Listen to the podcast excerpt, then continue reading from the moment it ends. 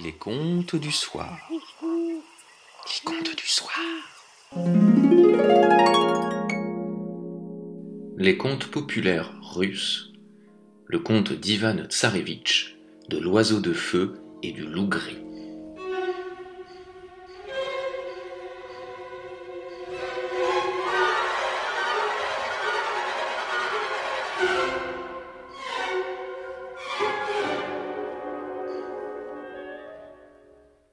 Certain pays, dans un certain royaume, vivait le tsar Démian et ses trois fils, Piotr, Vassili et Ivan. Ce tsar possédait un jardin, comme on n'en trouvait pas de pareil au monde, plein de fleurs rares et d'arbres précieux. Le plus précieux de tous était un pommier qui donnait des pommes d'or.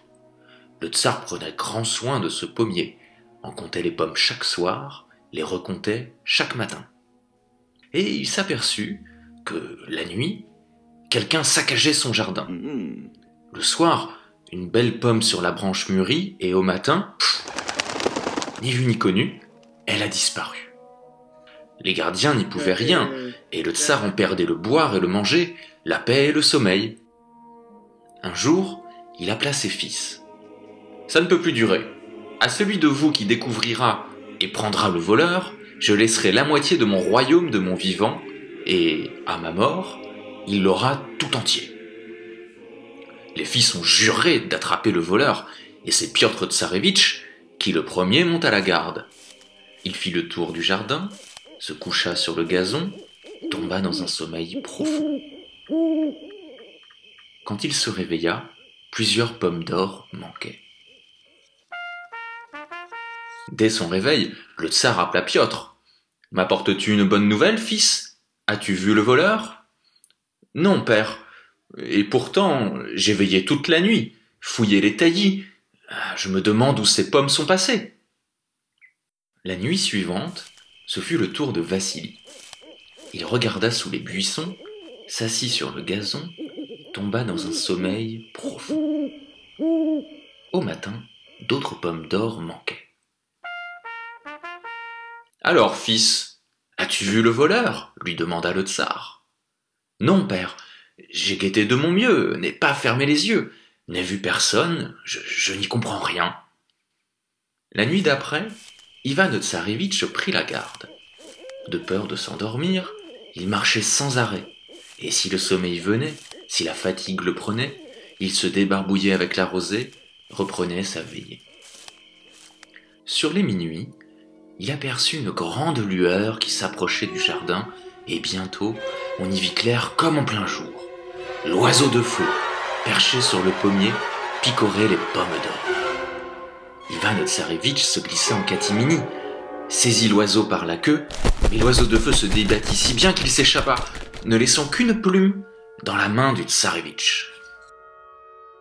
Au matin, Ivan Tsarevitch raconta à son père quel voleur saccageait leur jardin et lui montra la plume de l'oiseau de feu. Le tsar se réjouit, retrouva sommeil et appétit, d'autant plus que l'oiseau ne revint plus voler ses pommes d'or. Mais, à regarder la plume, l'oiseau de feu tout entier lui faisait envie. Le tsar y pensait jour et nuit, et il finit par appeler ses fils.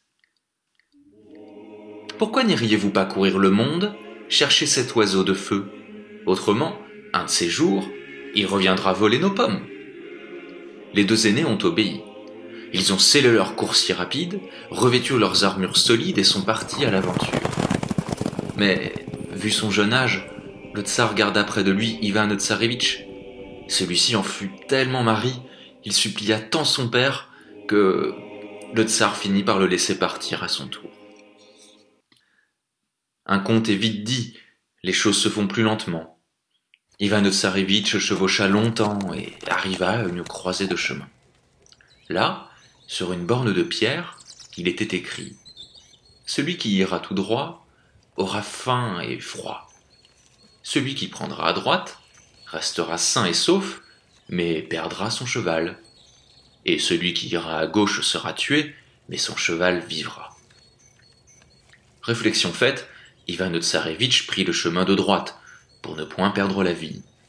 Il chemina ainsi trois jours durant et parvint à une grande et sombre forêt. Soudain, un loup gris bondit à sa rencontre. Le tsarevitch n'eut même pas le temps de dégainer son glaive que le loup égorgeait son cheval et disparaissait dans les fourrés. Que faire sans cheval? Ivan Tsarevitch poursuivit sa route à pied, mais au bout de trois jours il n'en pouvait plus de faim et de fatigue. Accablé, il s'était laissé tomber sur une souche, quand un grand loup gris sortit des bois. Te voilà bien triste, Ivan Tsarevitch, dit le loup. Pourquoi as-tu les mains lasses, la tête basse, les chines courbées? Comment ne pas me désoler? Que ferais-je sans mon cheval? C'est toi qui as choisi ce chemin. De quoi te plains-tu? Mais j'ai pitié de toi. Dis-moi où tu vas, ce que tu cherches. Le tsar mon père, m'a envoyé chercher l'oiseau de feu qui volait les pommes d'or de son jardin. Mais sur ton cheval tu n'y serais jamais arrivé. Moi seul je sais où niche l'oiseau de feu. Moi seul peux t'aider à le dénicher. Et en échange de ta monture, je vais te servir fidèlement, en toute droiture. Monte sur mon dos, et agrippe-toi bien. Ivan Tsarevitch obéit, et le loup gris fila comme le vent. Le loup court, d'un bon pas les monts, d'une foulée franchit les vallées, les pattes dévorent l'espace, de la queue efface la trace. Le tsarevitch n'a qu'à se cramponner. Devant un grand mur blanc, le loup s'arrêta et dit Escalade ce mur. Derrière, il y a un jardin. Dans ce jardin, une cage d'or, et dans la cage d'or l'oiseau de feu. La garde d'or, prends l'oiseau, mais ne touche pas à la cage, sinon un malheur t'arrivera. Ivan Tsarevitch se glissa dans le jardin et vit l'oiseau de feu dans sa cage. Il prit l'oiseau et allait partir quand il se dit Comment emporter l'oiseau sans cage? Je ne peux pas le mettre dans ma poche quand même.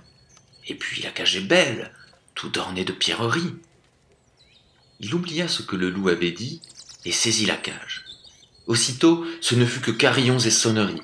De la cage d'or des fils secrets partaient, avec grelots et clochettes, crécelles et claquettes. Les gardiens se sont réveillés, d'Ivan Tsarevitch se sont emparés. Devant leur tsar, à Frône, l'ont emmené. Qui es-tu?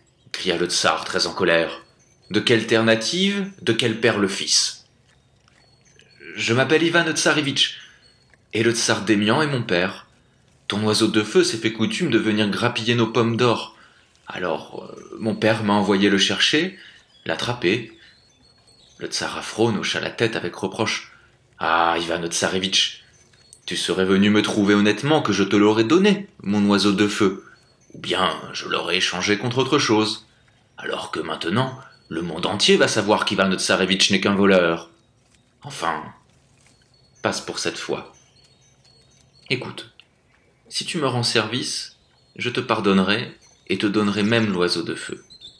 Mais avant, tu vas aller par de la vingt-neuf terres, dans le trentième royaume, chez le tsar Kousman, et me ramener son cheval à la crinière d'or.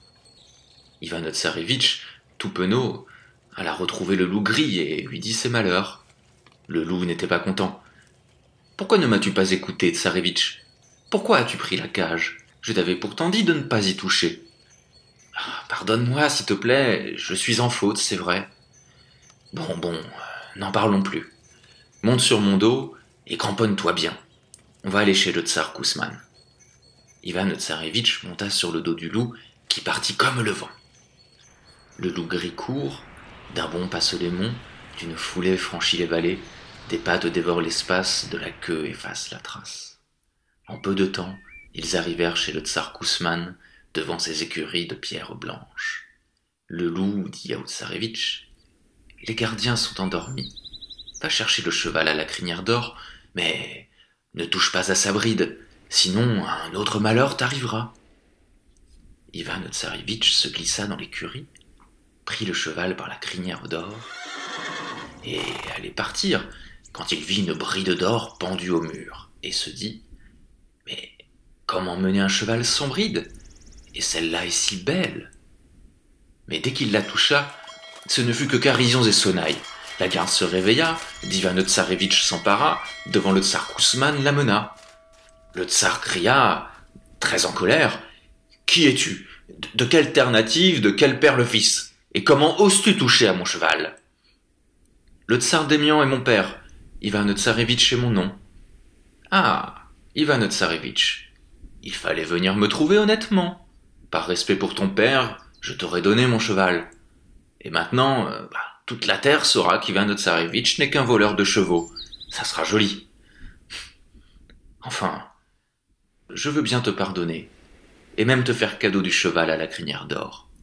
Mais va d'abord dans vingt-neuf terres d'ici, dans le trentième royaume, et ramène-moi la fille du tsar Dalmat, la princesse Hélène la Belle. Ivan Tsarevitch, pleurant de honte, alla raconter au loup ses malheurs. Le loup lui fit d'amers reproches. Pourquoi ne m'as-tu pas écouté? Pourquoi as-tu touché à la bride? Je me donne du mal pour te servir et tu ne fais que tout gâcher. Pardonne-moi, je t'en prie, j'ai encore fauté, c'est vrai. Bon, bon. Quand le vin est tiré, il faut le boire. Monte sur mon dos, on s'en va chercher la princesse, Hélène la Belle. Et le loup gris partit comme le vent. D'un bond il passe les monts, d'une foulée franchit les vallées, des pattes dévorent l'espace, de la queue efface la trace. En peu de temps, ils arrivèrent chez le tsar Dalmat, devant un grand jardin aux grilles d'or. Le loup dit Cette fois, tsarevitch, je vais moi-même chercher la princesse. Toi, tu vas m'attendre dans ce bois, sous le chêne vert. Le loup gris par-dessus la grille d'or et se tapit dans les buissons. Vers le soir, Hélène la Belle sortit se promener avec ses nourrices suivantes, ses fidèles servantes. Comme elle se penchait pour cueillir une fleur, le loup bondit, la jeta sur son dos et s'enfuit. Sous le chêne vert, il retrouva le tsarevitch. Monte vite, cria le loup, on va nous poursuivre. Ivan Tsarevitch monta sur le dos du loup, prit la princesse dans ses bras et le loup gris fila comme le vent. Chez le tsar Dalmat, pendant ce temps, les nourrices suivantes, fidèles servantes, criaient et piaillaient si bien que personne ne comprenait rien. Quand on démêla l'affaire, quand on organisa la poursuite, le loup gris était déjà bien loin. De peur, Hélène la Belle s'était évanouie. En reprenant connaissance, elle vit qu'un jeune et beau prince la tenait dans ses bras. Et à ce premier regard, à ce premier coup d'œil, ils s'aimèrent. Si bien qu'en approchant du royaume du tsar Kousman, Ivan Tsarevitch pleurait à chaudes larmes.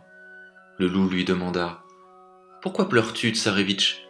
Quel chagrin est le tien Ah, loup gris, j'aime Hélène la Belle de tout mon cœur. Comment la donnerais-je au tsar Kousman Le loup gris les regarda, en eut pitié, et il dit Puisque j'ai promis de te servir fidèlement, je tiendrai parole. Je vais me transformer en Hélène la Belle, et tu me remettras au tsar Kousman.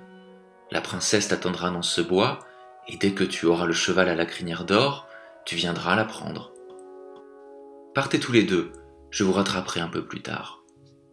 Le loup gris frappa le sol, se changea en Hélène la Belle, et Ivan Tsarevitch le mena chez le tsar Kousman. Celui-ci, tout heureux, remit au tsarevitch le cheval avec sa bride par-dessus le marché, et remercia encore pour le service rendu. Ivan Tsarevitch s'en alla en hâte rejoindre la vraie princesse, et ils se mirent en route. Pendant ce temps, le tsar Kousman célébrait ses noces. Sur des tables de chêne, sur des nappes blanches, on servait des mets fins, des vieux hydromels et vins.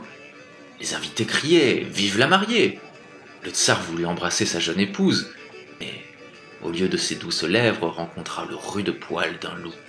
Le tsar hurla, l'assistance s'affola. Profitant du tumulte, le loup gris sauta par la fenêtre et.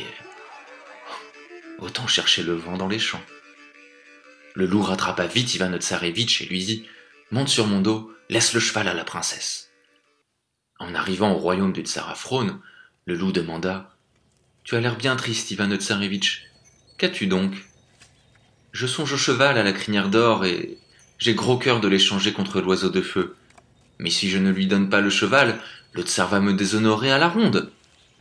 Allons, ne te chagrine pas. Je vais encore t'aider.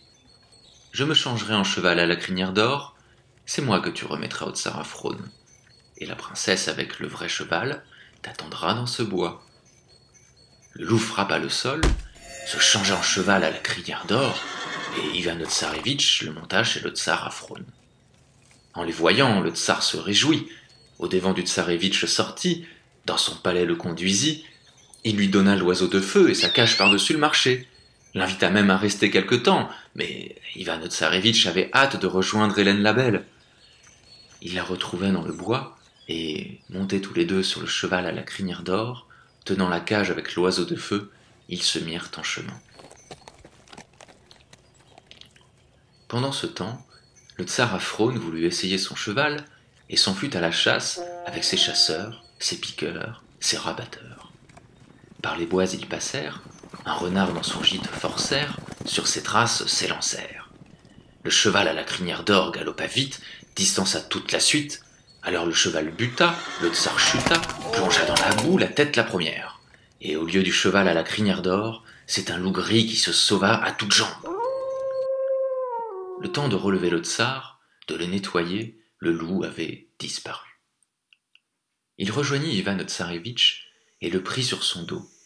En arrivant au lieu de la première rencontre, le loup gris dit C'est ici que j'ai égorgé ton cheval, Ivan Tsarevitch. C'est ici que je vais te quitter. Je ne suis plus ton serviteur. Ivan Tsarevitch, par trois fois, salua le loup gris jusqu'à terre, par trois fois le remercia, et lui dit adieu.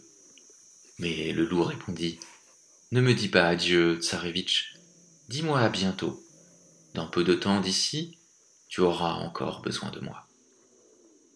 À part soi, Ivan Tsarevitch pensait Quel besoin aurais-je du loup gris? J'ai tout ce que je désire.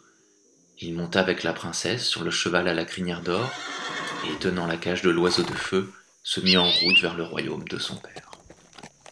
Un conte se dit vite, le chemin se fait lentement. Peu avant d'arriver chez le tsar d'Émian, il fallut s'arrêter pour prendre du repos. Ivan Tsarevitch et Hélène la Belle à l'orée du bois s'installaient, sur l'herbe s'allongeaient, bien vite s'endormaient. C'est alors que les deux frères aînés du Tsarevitch vinrent à passer par là. Piotr Tsarevitch et Vassili Tsarevitch sont retournés chez leur père les mains vides, le cœur déçu. En voyant Ivan Tsarevitch entre une belle princesse, un cheval à la crinière d'or et la cage d'or avec l'oiseau de feu dedans, la rage jalousie les prit. Notre frère nous avait déjà humiliés en rapportant une plume de l'oiseau de feu, et voilà qu'il ramène l'oiseau tout entier, vivant, et il a encore d'autres merveilles avec lui. De quoi aurons-nous l'air, nous, ses aînés?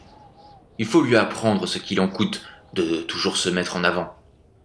Et les voilà qui tirèrent leur glaive, qui coupèrent la tête d'Ivan Tsarevitch endormi. Hélène la Belle se réveille, voit son bien-aimé décapité, se met à crier, à sangloter. Mais Piotr Tsarevitch appuya la pointe de son glaive sur son cœur. Tu es entre nos mains, lui dit-il. Nous allons te ramener chez le tsar notre père, et tu diras que c'est nous qui t'avons conquise. Toi et le cheval à la crinière d'or, et l'oiseau de feu. Fais serment de parler ainsi, sinon je te tue. Hélène la Belle avait peur de mourir, elle jura tout ce que les autres voulaient.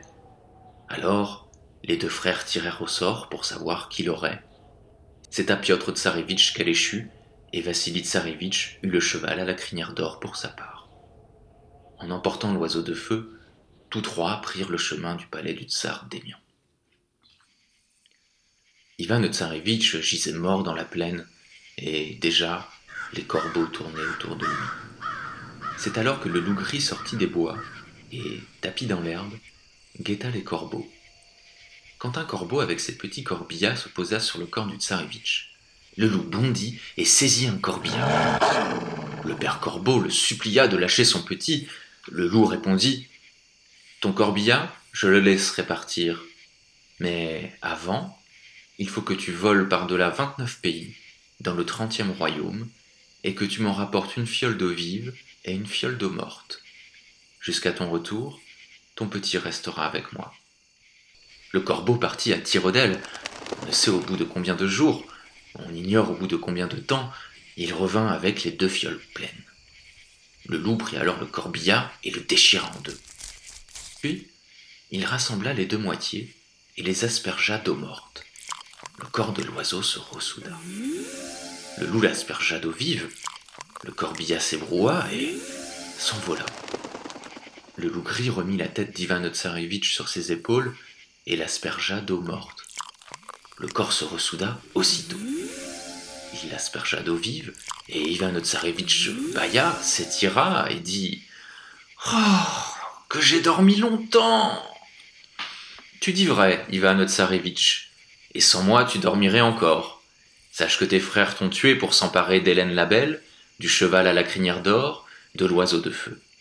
Monte vite sur mon dos, je vais te mener chez ton père, parce que, aujourd'hui même, ton frère Piotr Tsarevitch doit se marier avec Hélène la Belle. Ivan Tsarevitch monta sur son dos et le loup gris l'emporta comme le vent jusqu'aux portes de la capitale du tsar Démian. Arrivé là, le loup gris dit À présent, Ivan Tsarevitch, disons-nous adieu à tout jamais. Va vite, dépêche-toi de rentrer à la maison. Et le loup gris disparut. Ivan Tsarevitch rentra dans la ville. Il vit les maisons de feuillage ornées, les rues où les oriflammes flottaient, des gens en habits de fête, toute la cité en liesse. Comme il demandait le pourquoi de ces réjouissances, on lui répondit Aujourd'hui, le fils aîné du tsar épouse la princesse Hélène la Belle. Ivan Tsarevitch pressa le pas. Aux abords du palais, un garde le reconnut et courut en hâte annoncer l'heureuse nouvelle au tsar son père. Mais le tsarevitch fut plus rapide que le garde. Le premier dans la salle, il entra, à ses frères félons se montra. En le voyant, Piotr Tsarevitch fut pétrifié de stupeur. Vissali Tsarevitch manqua de mourir de peur. Et, pendant ce temps, Hélène la belle de table se levait, vers Ivan Tsarevitch venait, et devant le tsar Démian la menait. Voici celui qui m'a conquise, voici mon seul véritable promis fiancé. En apprenant la vérité, le tsar Démian entra dans une grande colère et chassa cette fils aînée hors de sa vue. On célébra en grande pompe le mariage d'Ivan Tsarevitch et d'Hélène la Belle, et ils vécurent tous, sans tracas ni peine, gardant le cœur en joie et maison pleine.